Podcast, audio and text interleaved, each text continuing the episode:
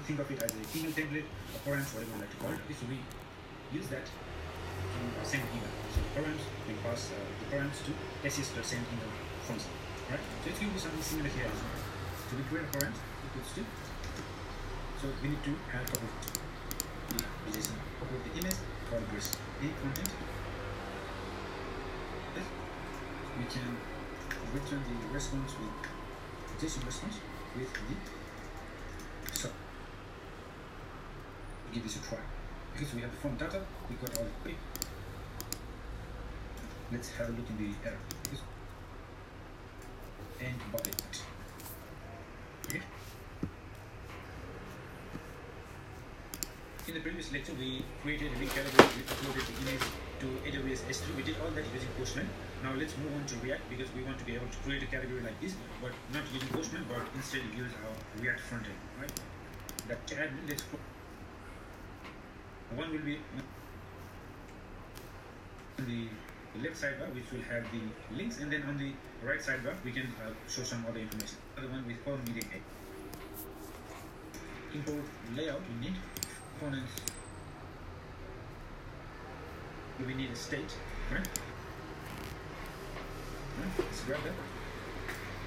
And just go here uh, the browser API so we in client side we have access to the form data. So this form data is not available in the server side it is a browser API so to have this we need to make sure that we are in the client side. Mode because you, you know, right we will will uh, make sure this uh, so this done we use that right? So let's go to login we can grab from here and it's in and let's just use it.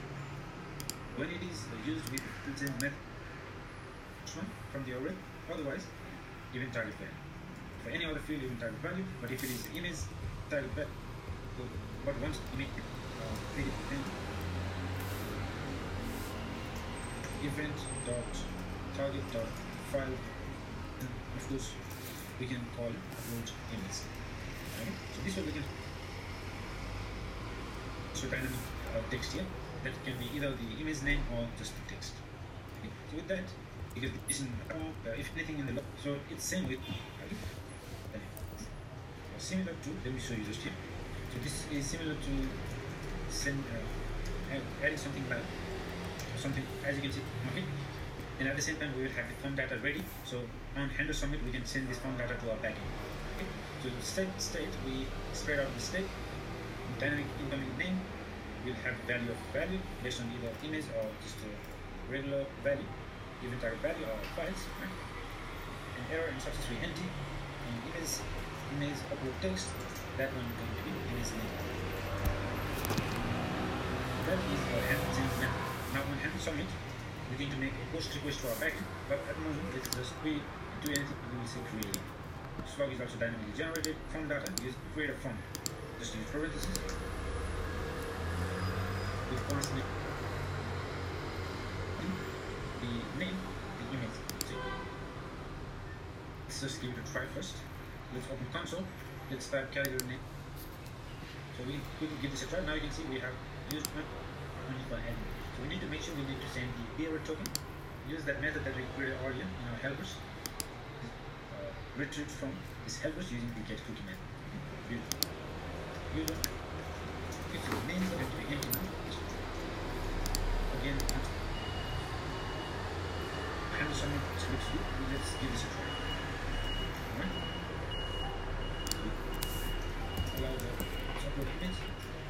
Free to.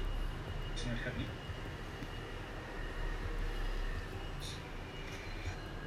Okay, so this is probably we can comment this out. This is still console log. Let's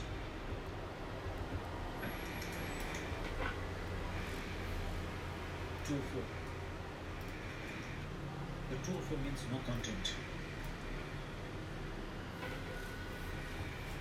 Okay, so we this is the data try. Great, that is. Okay, a successful response. Good is that?